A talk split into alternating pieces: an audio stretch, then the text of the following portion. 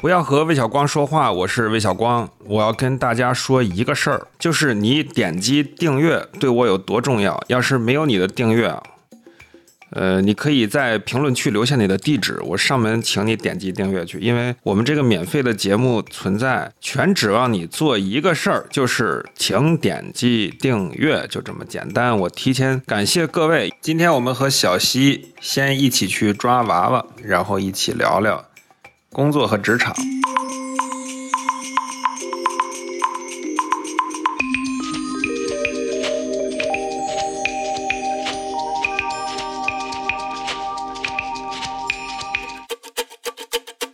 大家好，我是小溪，今天和魏小光一起抓娃娃。抓娃娃呢，之前从来都没抓到过，今天真的是，嗯，奇了怪了，抓了一大堆啊！大家有兴趣可以看看照片，我觉得还这个过程也是个学习的过程，战果累累挺对，挺精彩的。然后我本人呢是，呃，比较跨行业啊，从最初的媒体人。公关人到现在是算半个广告人，嗯、从北京搬到上海，大概有工作了十四年的这个工作经验啊。然后今天也跟大家分享一些对于工作、学习、生活的一些看法。那去买币吧，还得提交我的个人隐私。不然你明天就提交我的收到电话说你问你买币吗？炒币的。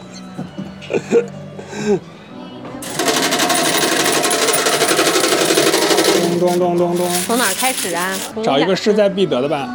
位置不好，可以求求人给我摆的近一点。哦，还能这样呢？刚才是人，老板实在看不下去了。对，咱们一个一个投吧。入门。哎，你可以啊！我 就抓出来了。你可以，你可以，你可以。Oh my god！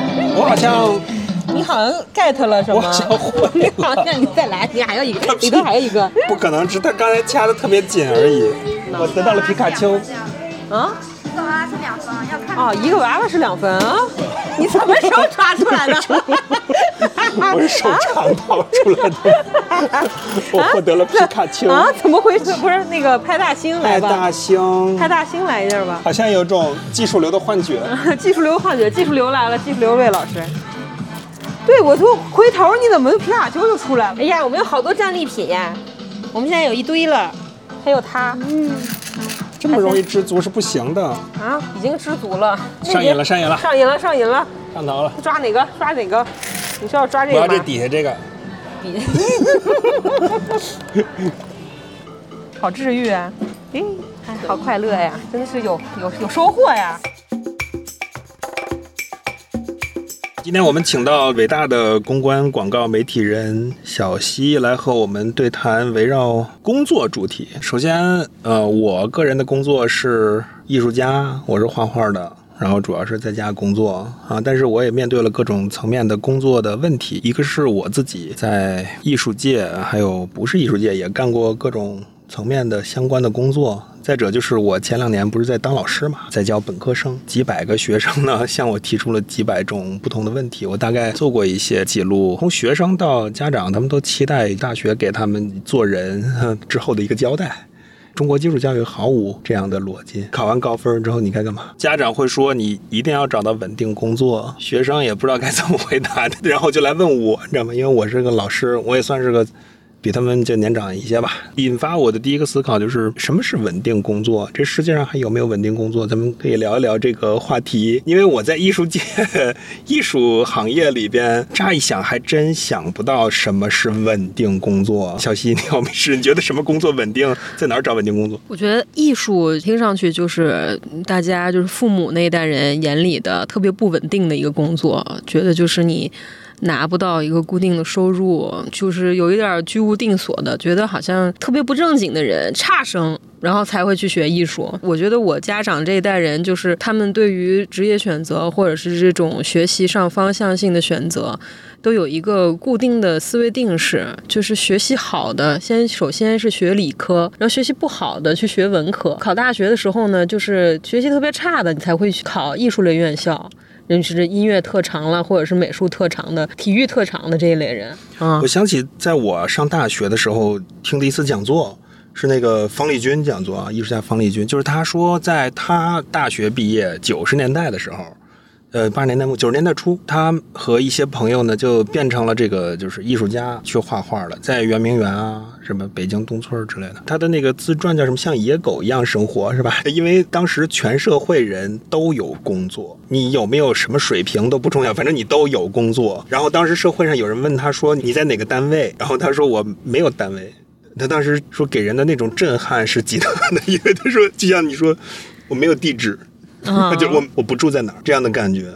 所以经过那种体制转变之后，我也不好说稳定是什么意思。他不会炒你吗？还是说这个工作可以给你提供生活所必需的基本条件？比如说会给你分房，能给你子女受教育一个保证，甚至咱们父母这一代有很多给你子女事业上的保证，还有什么子弟这个呃有这种子女接替家长工作的办法，这在现在还存在吗？是吧？可能就上一代人吧，就像我妈那代人，他们稳定工作就所谓的铁饭碗嘛。嗯那我妈其实她是学学英语的，英语老师。然后他其实在他的职业生涯里面有很多机会，其实是可以转行的。然后我就曾经问过他为什么不转，他说：“哎，舍不得铁饭碗。”你说他们那个年代的人还是就是这种社会思维定式，觉得你就是要有一份工作，做了以后呢，就是从一而终，你没有办法去转行做别的，你就是要在这个工作上退休，拿到退休工资。他们这代人甚至认为要退休之后才能有空去干自己想干的事情。我觉得这个是他们这代人的稳定吧。我有一个观察，嗯，强调稳定工作的这一代父母，他们大多数自己没有找过工作，他们没有去嗯投过简历给别人找工都是分配的这一代人，或者说家里在这个系统里边通过社会关系啊怎么样，你没有像我们今天去投简历找工，甚至这一代人没有租过房，啊，那确实没有租过房。对，是不是？对他一辈子没有去租过房，他有跟房东去打交道吗？然后他当过房东，那不就对？可以可以，稳定啊！房东是一个稳定工作啊，我觉对对，得啊。房东房东，对对对，我妈是属于现在哎，房东是一个很好的稳定。房东是怎么能当房东呢？这个这个啊我就不。对，最近最近我觉得稳稳定收入这个词儿有一个特别好的一个线索啊，因为我最近办签证想出去玩，就会发现他们门槛现在要的很高，就是你在北京或上海呢，你必须纳税。每个月达到五千五以上，一年就要六万以上的这个纳税额，要提供存款证明和你固定收入的时候呢，旅行社给你建议，什么叫固定收入？固定收入呢，他就说是这个银行账户上面固定的入账，比如说房租，要么你是卖货的，你家的小卖部这个月营业额两万就入账了，到你个人账户了。我觉得可能就没有什么其他了，其他人家只认工资了。房东真稳定。对我有种感觉，就是怎么长大成人的这个经历，一直都在就是在交租的给房东交租的。打工，嗯嗯嗯，那谁是房东呢？我不知道啊。这个就我们这代人不会有稳定工作了，因为你随时有炒老板的风险和被炒的风险。你无论干什么行业，干哪个工作，我觉得现在都被卷的不行。就是最近有很多什么大厂裁员啊，都不稳定。那你换一个角度说，是不是容易满足就是容易获得稳定工作呢？比如说有些人他做的工作很基础，但是。他觉得无欲无求了，我很稳定，我现在一个月就拿八千块钱，我房子是家里的小房子住着也挺好。那这种算稳定工作吗？算，并且你说的这个八千，可能都是一个挺高的工资了。嗯，这个现实中的平均工资好像没有这么高。普通来说，如果你在一线城市觉得，哎，这也这这不算啥，是吧？但是你要去二线城市，可能这八千就不低了啊！我们要想的是那个两千的那个工作，我们在两千到两千五这个范围内活跃着。啊，这个这个范围内也见不到什么房东的面儿了吧？那就是家里有房吧，就是工作不愁的这类这类少爷小姐了啊。稳定工作这个事儿，它不是中国的问题，因为中国之前咱们说稳定工作的这个崩塌，就是体制转型嘛，就是这以前计划经济，对吧？就是绝大多数人这叫单位，它不叫企业，什么公司，每个人都是单元一个单位中的一个个体。只是你社会中的一个位置，尤其是九三之后，像你说，你妈就面对了这个选择：我是追求更好的增长，因为很多人暴富了，嗯，但是嗯我还是追求我的稳定性，然后就是从我这个原来的系统里面，这样就是继续过着。谈到这个话题啊，也有很多谈这工作领域的播客，因为去年比较火的一本书叫《狗屁工作》，呃，David Graeber 那个书，这个实际是他好几年前写的啊，就是他说现在工作的意义丧失了。他也提到这个西方福利国家的这个起源，为什么所谓的西方所谓资本主义啊，福利为什么高呢？实际是二战之后。尤其在意大利、法国这些欧洲的工人运动特别厉害，实际上是资本家买通了工人的一种活动，就是说我给你提供高福利，然后你不要。变成共产党，你不要入党，就是这么样的一种活动。没人给我提供这种福利。对对对，所以，但是这个东西在一九七十年代之后呢，就实际上资本家单方面撕毁了这个一个东西。他意识到，如果给每个人高福利、高收入，这是不现实的。就是在七十年代标准的一个故事片里边，老公一个人工作，不管他干的什么工作，可能是工薪阶层，然后有一个房子，呃，草坪。老婆俩孩子一条狗 有两辆车，这是很稳定的啊，他保证你的这个福利能这样过下去。但是今天就算在美国，这种生活也变得不现实，人的收入在一九七十年代以来没有增长啊，当然这个。全世界的钱的总量增长了很多。对，所以工作是为了什么呢？到底？我和学生交流的时候，我说你想做什么样工作？学生会回答想赚钱的工作。但是我认为这个是跟没说一样，是吧？人这辈子除了赚一些钱，总要干点什么。我觉得工作都是为了挣钱，只不过就是不同的选择，然后你在不同的工作里面的积累，会影响你后面下一份工作是否能更快的赚到钱。比如说，有些工作，我觉得就是纯粹的消耗。你在这个工作上面，举个例子，都说送快递一个月挣一万多，它就是消耗。有机会在这个工作上得到一个很快速的发展和一个裂变吗？它不会，因为你一天就八小时或者十小时加班。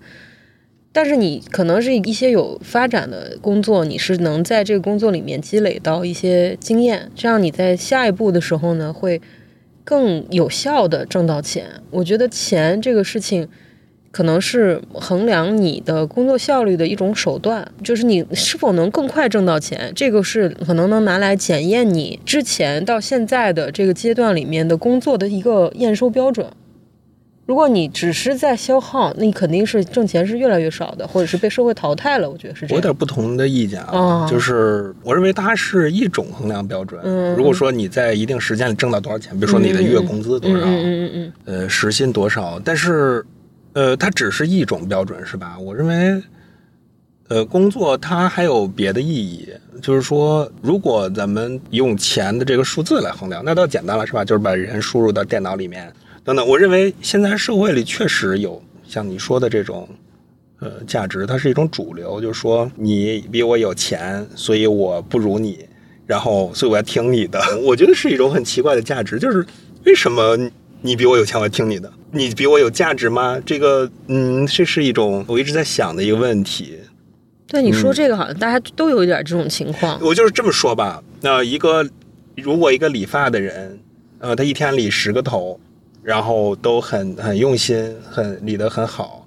然后另外一个赚钱比他多的，一一天理十五个头，但是他就是走量，因为他能接待那么多客人，那快。你觉得哪个人的工作更有意义？咱俩说的可能不是一个维度。我想的是，这个理十个头的这个师傅，他的职业选择，就比如说他就是一直重复的理这十个头，还是说他下一个阶段觉得？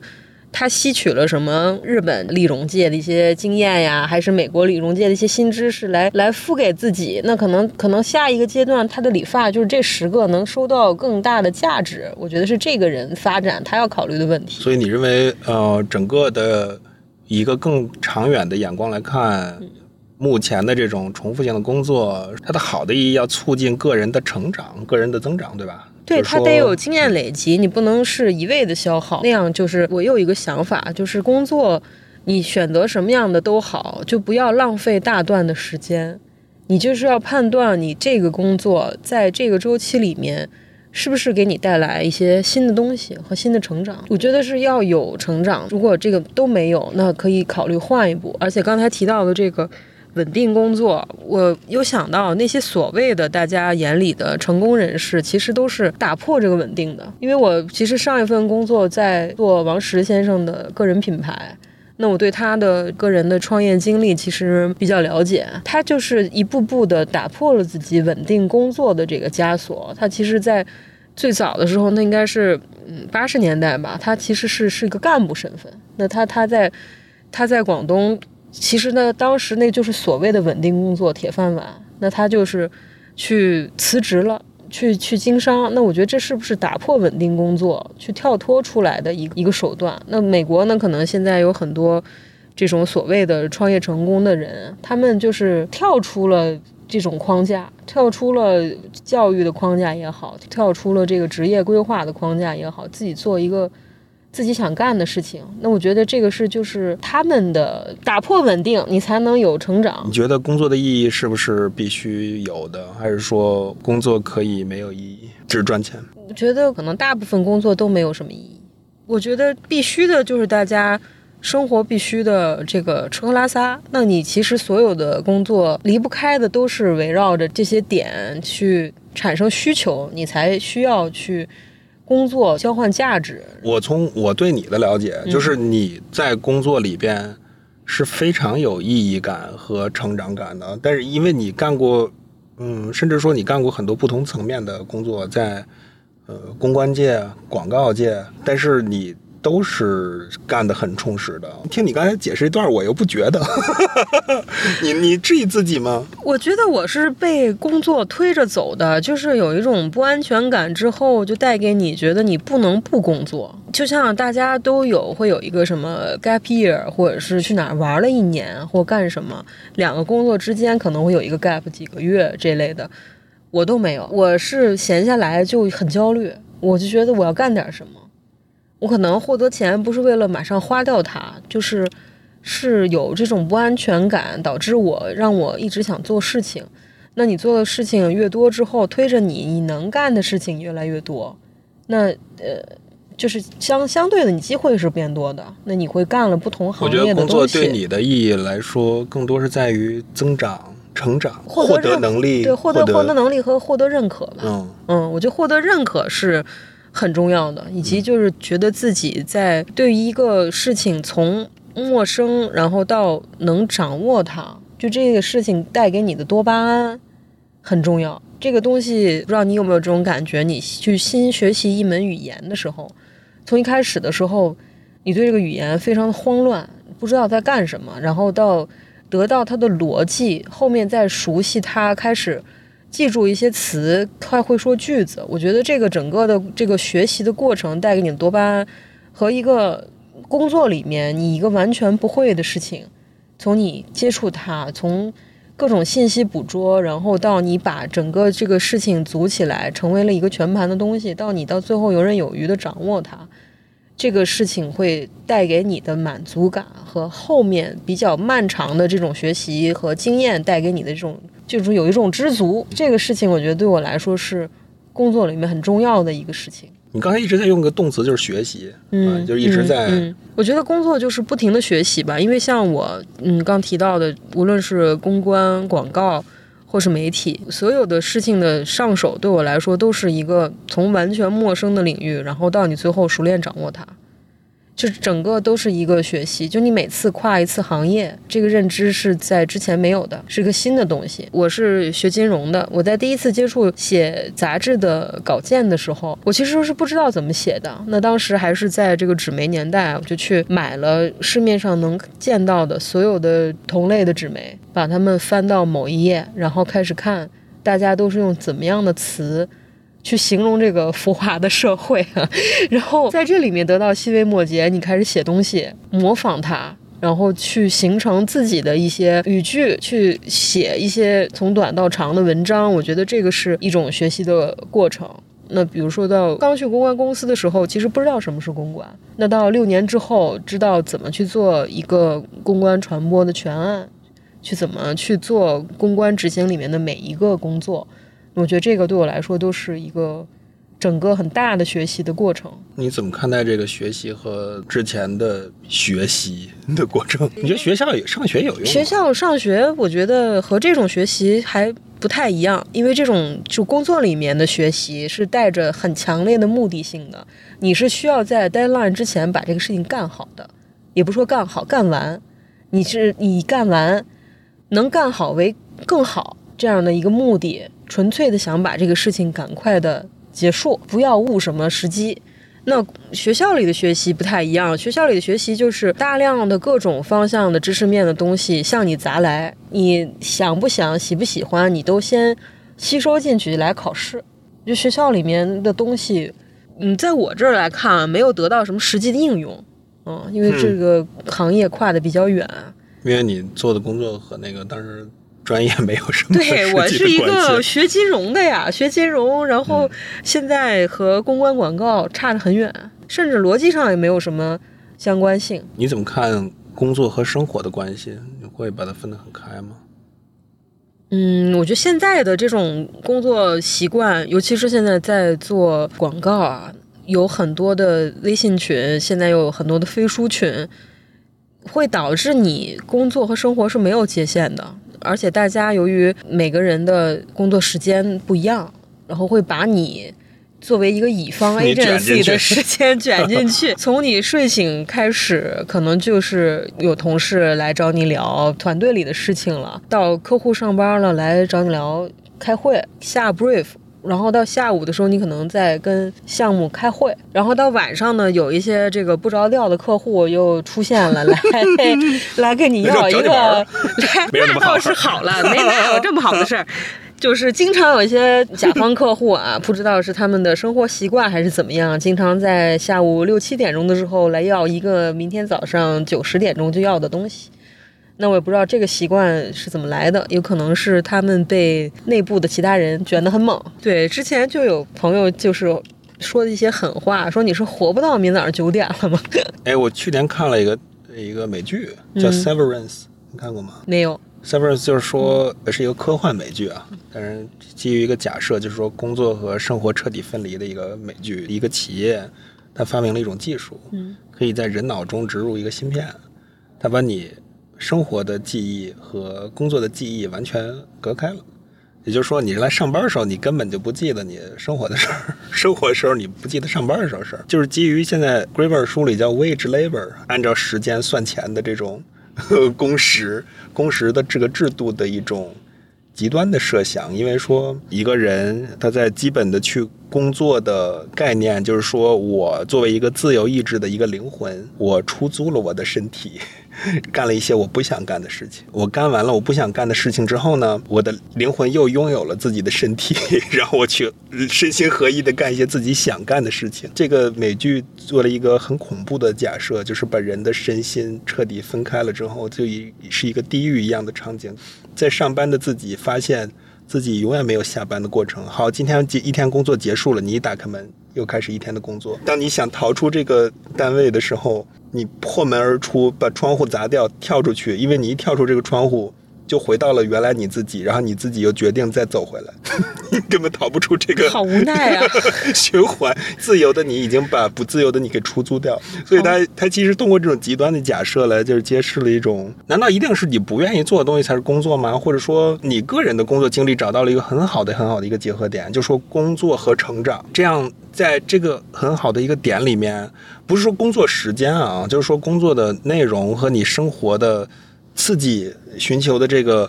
经验、经历和成长，从这个两个点来很好的结合在一起，所以说这个可能是很重要的一个点。通过那个科幻片儿，你也意识到人不可能绝对把工作和生活分开，是吧？就是，我恰恰觉得这两个事情是特别紧密的结合在一起的，也可能是我的所处的这个行业吧。我觉得无论是公关或是广告，它其实都是需要生活里面对生活的一些洞察。把它放到消费者研究里面，这个是息息相关的。你在生活里面，你看到的一些需求，你看到大家的一些这个所谓的痛点，那这些东西都是在生活里看到的。而不是说你在工作的八小时里，你看到说有这些信息给到你，这个生活给你的这种经验的成长是远比一些调查报告来的更直接的。比如说我之前去做一个洗衣凝珠这样一个产品的 广告，那你其实是在生活里，你洗衣服的时候，你会发现你你在倒那种瓶装的洗衣液的时候，会有一些滴滴啦啦的留在那个瓶口。但是洗凝珠就没有这种这样的小的信息，这种满足强迫症的这种点，那都是你在使用中你才能看得到，那这是生活的一部分。咱们中国有人吃那个东西吗？没有没有没有没有没有。为什么吃？就是我在美国的时候，当时一八年最大的这个网络的 meme，、嗯就是有人传说那个东西能吃，然后就有人去吃那个东西。这不就是就是洗液加了一个能溶的膜儿？嗯对就，是为了方便你轻轻一扔就能当时他们互联网上说考验脑残的一个标准嘛，就是说，那互联网还说吞灯泡拿不出来呢，经常有人吞，呃好像大家都很好奇这。到底能拿出来吗？你要不试你一试？吞过吗？没有咱们可以来个特辑，我觉得吞灯泡特辑，邀请几位嘉宾挑战、这个、挑战网络谣言。作为一个负责任的、有社会责任感的公关人，呃，我们是吧？小西要在这儿和我们的听众郑重的说一句：那个东西不能吃 啊，不能吞灯泡啊！啊！洗衣液，洗衣液。啊，洗衣液不能吃啊，洗衣凝珠不能吃。呃，你说哪儿了？不好意思，我，我怎么说到这儿了？你说你在做一个洗衣凝珠？没有没有，再啊说那个生活和工作的关系，我觉得生活的细节会影响你工作里面的一些对一些事情的判断。我觉得这是一体的，就是你要想干好工作，反正不能把自己作为一个人的这种特性外包出去。你现在你也是老板，你也雇人，我都认为你不会喜欢一个一点主动性都没有、一点性格都没有，每天只会等着老板发号施令的一个工具。啊，这种人现在很难生存了，尤其是在我们这种创意型的公司。干脆去流水线得了，是吧？对，现在大学生不都流行去做一些低脑力、轻体力的工作，来缓解压力吗？这压力哪儿来的呢？压力就大家觉得职场里很卷吧，互相卷来卷去。有些大厂，我听说他们经常在工作群里半夜两三点钟有人去扔一个 report，就互相卷。对这“卷”这词，我其实还挺讨厌他们。就是我现在到了广告公司之后，就对卷有了一个深层次的理解。广告公司有很多的案子，你是要去比稿嘛？嗯。去比稿呢，其实呃，甲方客户通常会给你一些限定的他们要方案的一个样子，给到你一个 brief。那经常有些很卷的乙方公司呢，就会在这个 brief 之余呢，自动的去多交作业。就比如说，他可能要两个创意方向，那好，那我们公司提供两个创意方向，我们已经很卷了，我们把视觉什么都做了。那另外一家公司你会发现，他出六个方向，就是卷到你没有办法想象这个你哪来的这么多时间做这么大量的工作。我觉得可能现在的职场的新人吧，就被这些很卷的职场老人。带的两个极端，一个就是我不干了，整顿职场，我要去做自己喜欢的事情；那一种呢，就是跟着卷，你卷，我比你更卷。我在想这个工作的性质问题，就是回到刚才学生家长所谓的，就是说家长一代的稳定工作这事儿。嗯咱们在提的这些内卷的这些工作，在家长一代好像都不存在，是吧？他没有一个需要比稿的公关公司吧？哦有有家长在这样的公司工作的话，请联系我。对，那个年代是不是都是是学校不工厂？觉得这个业务也很稳定。我不知道，我在做艺术行业，就是我作为一个画画的人啊，说实在的，就是一个小作坊。呃，我生产一些画嘛，有展览、销售等等，我还是享受我的工作的。首先，我是知行合一的，是吧？我在做我认同的事儿，但是我也观察到一种现象，我也不好说人尊重或者不尊重艺术工作，但他可能不是尊不尊重的态度问题，它是一种人一般人对工作的这个观念问题、概念问题，就是说。啊、有时候我会说，哎，这个搞艺术这个很难赚钱啊，或者说没有钱啊之类这些事情，呃，然后对方会说，可是你在做你自己喜欢的事情呀。哇，我突然意识到，呃，这个 Graver 的这个书里也对他这个观念有很强的一种批判。他认为，因为你在做自己喜欢做的事儿，所以不用给你工资，因为你喜欢这件事情，所以就造成了这种惩罚性的工作。人做自己不喜欢的工作的工作的工资会相当的高，而工作中有乐趣和人有直接接触，比如说关照性的工作，教师、护士、呃理发这样的工作，他的工资就会被这个压得很低。人会说一句：“你喜欢，你自找的。”啊，所以工作变成了一种惩罚。看美国的片子，我对这个有一些，就前两天在看一个新片啊，但是他仿的是九十年代片子的风格，他一直在强调说，你知道这个他工作有多努力吗？就好像说个人努力是一种道德，然后他忍受了这么多痛苦之后呢，所以他有自尊，他有自由，因为他能忍。我可是我有时候不会觉得这不是虐待吗？就是以受的虐越多越爽吗？难道你？那这个其实日本、韩国都有这种努力工作的氛围，以及假装努力工作的这个氛围。他们都是下班之后就熬着不回家。日本、韩国男人不都这样吗？早回家会被视为你工作不努力，所以大家就熬，熬到加班到一个点，跟同事出去居酒屋喝杯东西，或者吃个什么东西再回家，觉得辛苦一天回到家中了。整个社会给你的风气就是你要努力工作来养家，让大家其实在假装努力工作，但那这就更没意义了。我觉得就是纯纯的浪费时间，那这么说，那工作场所不成了一个大型的虐待场？大型的自虐场所。哦，比谁虐得好，然后这个领导能可以赏识他，而且要不露声色。让领导自己发现这个家伙虐得真狠。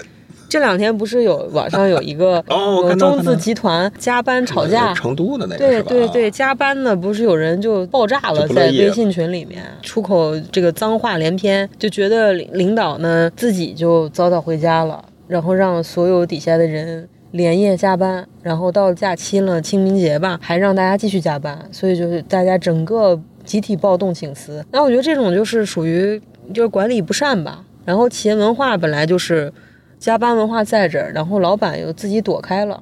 那到底有没有那么多事情需要加班呢？可能不需要。那它里面我看到里面有个特别有趣的信息，说一共就两台机器，要六个人加班，另外四个人在外面鼓掌加油吗？我觉得还说挺有道理的啊，就是。有些时候，就是企业文化的这种加班、职场的卷的行为是不必要的，就是你没必要假装努力，你这个时间去干干别的，充实自己不好吗？那说明你们单位不错，你可以说出这样这么仗义的话来。嗯那个 Graver 狗屁工作这作者，他说他第一次嗯关注到这个事儿，就是大学时候他们去打工，打什么工呢？就刷盘子。他觉得既然刷盘子，那咱俩大学生刷盘子，我给你刷变成，我给你刷出最好的盘子，我俩就竞争性的往死里刷。刷刷，两三个小时之内把所有的这个该干的活全部干完了。哎，歇着，老板进来一看，干嘛呢？刷完了，刷完了。那那个脚垫刷了没有？我们都刷过了，不行，再给我刷一遍去，因为我给你工钱不是让你闲着的，你知道吧？就是说，实际上你的工作是一种出租关系，然后是按时算钱的。所以说，正确的工作方式就是不能那么高效率的完成你要做的任务，要把低效率的成本均匀的匀在每个时间里面。所以说他 学会了哦，原来工作就是装蒜，就是假装高效率的工作，假装承认这个体系是由于能力强，所以你才比别人的位置高。但其实工作的一般性的工作本质，像你刚才说的，实际上只需要两个人干的工作，后面要站四个人，是因为我给你钱，不是让你闲着呢，所以就造成了一大批人在这装，你知道吧？甚至他们刷盘子工作，他认为如果你要干得好，它的本质要装得好，要一直在不紧不慢的刷那个盘子，最后下班一刻正好刷完，也别给自己找事儿，也别让老板觉得我亏了。那我觉得可能还是这个这个组织或这个企业的领导，他对事情怎么看，会决定底下的人怎么工作。就像我觉得我我们公司这点还挺好的，我们公司上班时间都比别人晚，每天是比别的公司要少上一个小时班，入职就有十五天年假。我觉得这种创造性的工作，你就没有办法把大家拴在那儿，你不用给我待到一个。什么时间？我觉得你你在该输出的时间输出就好，我就这样能让大家更有效的工作，而不是说要在办公室做到加班的某一个点。数点儿，嗯，那样的话就是反而会不出东西。那大家做到那个时间，创意也出不来啊。那不是说你在这做八个小时就能出创意的事情。这种发散性的，你需要你投入更多脑力的工作，可能是需要给大家一个更宽松的环境。让大家能够舒适的找到自己工作的快乐。我觉得工作是要有快乐的，如果没有快乐的话，你是做不长的，就会很难受。就比如说你刚刚说的这种假装努力也好，还是怎么这种职场的卷，你要么就乐在其中，要么就是在这里面就是能得找到自己的乐子吧，才能坚持下去。我在家画画吧，比如说我的创作，对我从自己的观察来看，如果我全力以赴的去搞创作画画，一天六个小时已经累得不行了，就是真的很累了。可能上下午三个小时也就这样了。说真的，一个人在工作场合，如果你说数八个小时以上，可能很多工作场合的形式都大于内容。所以资本主义一直挂在口头上批判的一些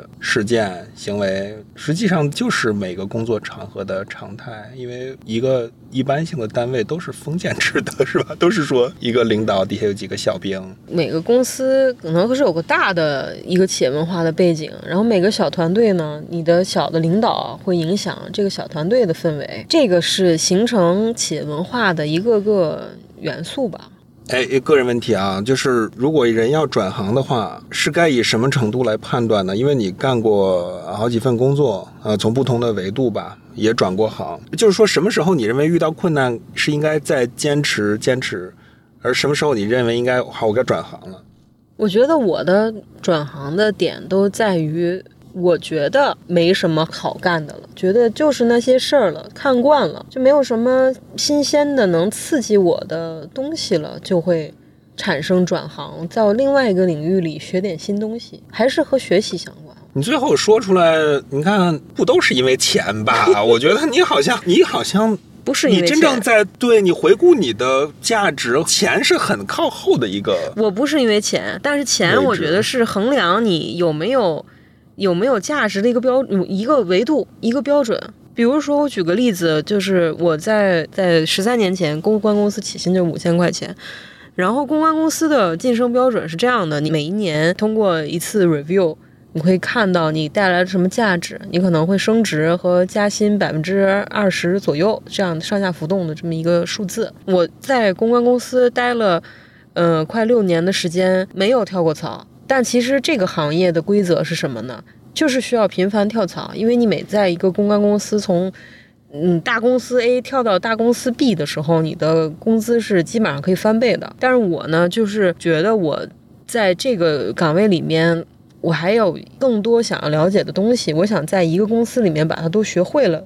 在想我下一步要做什么。在这六年里，我其实没有看这个钱的问题，就是一直是靠这个百分之二十的涨工资，在同一个单位里面待了快六年。但是其实我如果为了钱的话呢，我大可以从四个公关公司横跳。那这样的话，我的工资就会很快的翻倍，或甚至翻更高的倍数。因为当时我很多的同事呢，其实都是跳来跳去，他后面可以再跳回原来的这家公司。所以你为了成长和经验。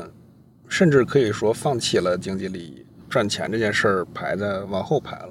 对，但是我觉得是这个东西可能是有一点像延迟满足这样的一个东西，就是你在这一份工作里不求回报的积累了经验之后。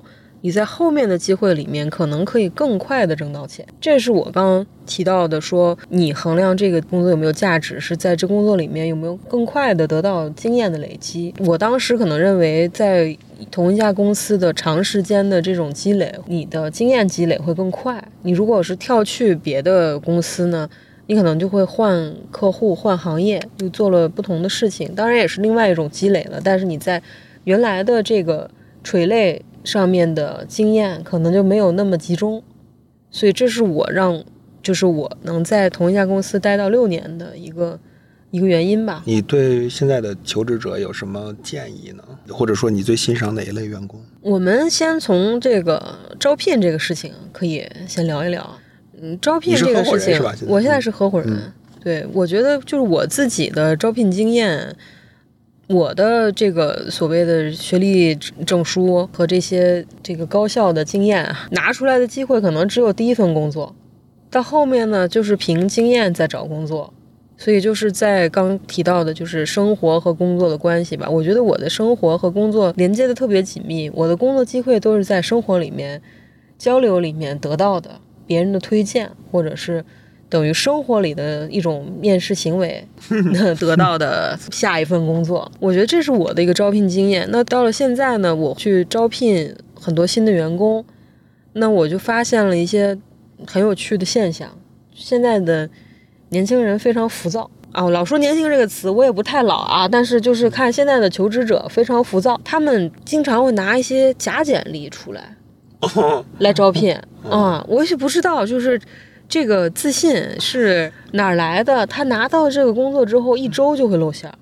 所以，我们公司呢有好多人入职了一周或者是两周，他在接到一些工作之后，发现他干不下去，然后就辞职了，就是以身体原因啊，干不下去指的是什么呢？就是他根本没有这个能力，是吗？就是他简根本能力不足。对，比如说我们这儿最夸张的是，就是有一些设计的岗位，嗯设计的岗位呢，你又没法考试，你不能考验他现场画图吧？现场给 brief 你画，只能是看他之前的案例。好，我觉得这个风格和我现在的客户比较搭，那你可以来试一试，那你就入职了，对吧？那入职了之后呢，他会得到一些新的客户，我们的现在现有客户的 brief，那我要做一个视觉产出的东西。真实的案子就开始做了，对，吧？真实要做了。我下周五，比如说我就要交第一稿了，那压力就来了呀。我的天哪，他就这种这样，就是他他教的不是自己作品是吧？他应他他应聘的时候的作品，现在看来就不是自己作品，因为他后来交出来的工作上的第一稿，看上去就像是一个 PPT 拼凑的东西。我天哪，对，所以我在这个公司的招聘岗位上面看见了很多这样的故事。有的人呢是抱着什么样的心态呢？比如说，他凑了一大堆很亮眼的案例来你这儿应聘，应聘一个比较高的职位。他期待的是他下面能有一些干活的兵，这样的话他只要带兵打仗就可以了，他不用上手。但是我们这种就是比较扁平的公司呢，恰巧就是没有给他这个机会。那有一些这样的人呢，就很可笑的，后面我发现他们去了大公司。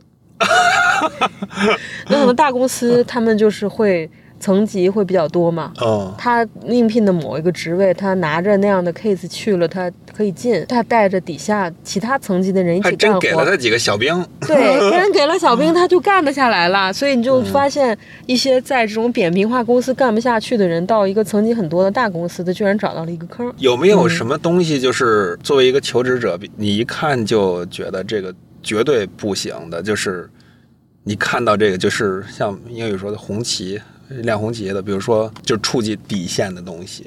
我觉得有的是会太夸夸其谈的这种人是不太行的。这种人往往实际操作里面干不了什么事，他就是在面试的时候过于自信，自信到他觉得什么都干得了。你这种人。到实际执行的时候总会出问题。很多人你会看到他简历花里胡哨，然后自己在跟你聊的时候也对答如流，但是你会心里就会嘀咕，那他是怎么离开上一家公司的呢？对，干得这么好，怎么你都这么优秀了，就是你怎么离开上一家公司的？那我们曾经也有这样的案例，就尝试过这样的人能不能做事情，你发现还是和他说的会还是很有差距。最近的面试的经验还有一个发现的，就是所谓的来整顿职场的这批零零后。他们都会想要很高的工资，就没有什么工作经验，但是就是敢要。我觉得这个是不是这种家庭的原生环境太好了？觉得我干不干无所谓。我觉得人的这个意愿还是很重要的，就是除去能力的事儿啊，就是你到底愿不愿意干你这事儿，你乐不乐意？他愿意，他可以去争取嘛，可以去学习提升，是吧？适合这个岗位。他要是实际是不愿意的，是吧？就那你可能能力再强都没用。从反过来问这个问题，你觉得什么样的老板是绝对不可以接受的？如果从一个员工的角度看，给你画饼的老板，虽然我可能也给别人画过饼，画饼什么概念？就是说，空头承诺，空头承，诺你美好的未来。画饼又不实现，就是他可能跟你讲说，哎呀，这个事情成了会怎么怎么样，怎么怎么样，然后他成了之后又没有一个兑现，就是让你盲目的陷入了这个事情里。疯狂的不计回报的投入，以为自己能分得一块饼，而最后分不到。我觉得做老板就是要坦诚吧，就是能怎么样，能许诺给人家的最好要实现啊！我现在都画一些可以实现的饼，那还叫画饼吗？那那叫做饼，那叫摊大饼。也是饼，也是饼。我觉得这个饼还是要有的，饼是这个激励大家一起去前进的一个有效的手段。啊对、嗯对，要不然你总工作，得有个什么追求吧？不然工作是为了啥？是吧？工作就是为了饼。我想起去年听了一些讲座，哈佛商学院讲座说，这这这不商界最现在最怕的词就是双赢，就说明这个人不想给你钱，就这个词已经彻底臭了。哦，我们现在也遇到很多客户是这样的，嗯就是导双赢是一个关键词。就现在有很多的以前广告公司能做的一些案子啊，现在是被这种 win win 的的信息给给打没了。人家品牌和品牌，甲方甲方自己合作了，哦是吗没没有你乙方的事儿了啊，叫叫 win win 人家，人家哦 win win 了就没你的钱挣了。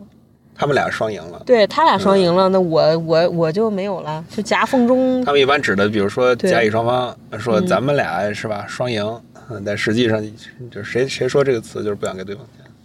甲乙双方没有双赢的，甲方甲 甲方和甲方才能双赢，因为没有乙方了，对所以没有第三方挣差价了。嗯，你看你怎么理解了？你到底是在是吧赚差价，还是提供什么服务，还有别的什么价值？开个玩笑啊，这个这个乙方也不只是挣差价，他提供的是更顺畅的服务体验。其实你有很多东西是甲方和甲方之间是能能达成的，但是你们企业有那个文化宗旨吗？我们企业的文化宗旨是下班喝酒，四个字宗旨：我们四个字写在公司墙上。下班喝酒，嗯，几点？我们是弹性上班制，啊那个六最早六点可以下班，就嗯六点到七点，早上十点到十一点。可以可以，你们还招人吗？那你要不先给个简历？那我靠，可以！你看我这人怎么样？那你看你简历里有没有什么掺水的部分啊？咱们现在在上海，你最喜欢吃的是什么东西？啊，上海给我印象最深，一直以来都是那黄鱼面和小杨生煎。哦啊，小杨生煎啊，对，就是我之前老出差来上海，总是在客户公司楼下吃黄鱼面，要么就是吃小杨生煎，就是这两个食物对我来说就变成了一种开会食物或提案食物的这种感觉。那我现在就是搬到上海之后呢，有的时候也会时不时的想起来这两个东西。搬到上海你反而不吃了，是不是？对，对，之前是一吃这个就是去出任务了，对，一吃这个感觉，嗯，要干活了。哦嗯，然后现在就是一大早晨起来先补一顿，对，是对。之前就是因为客户楼下就是总是不管在哪儿的客户哈，楼下总有一个卖黄鱼面的。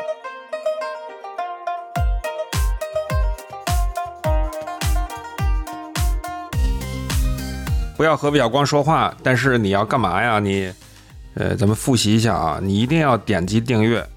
你想听什么话题或者有建议，要不然就是想聊聊啊，来我们的评论区、公众号或者听友群直接找我吧。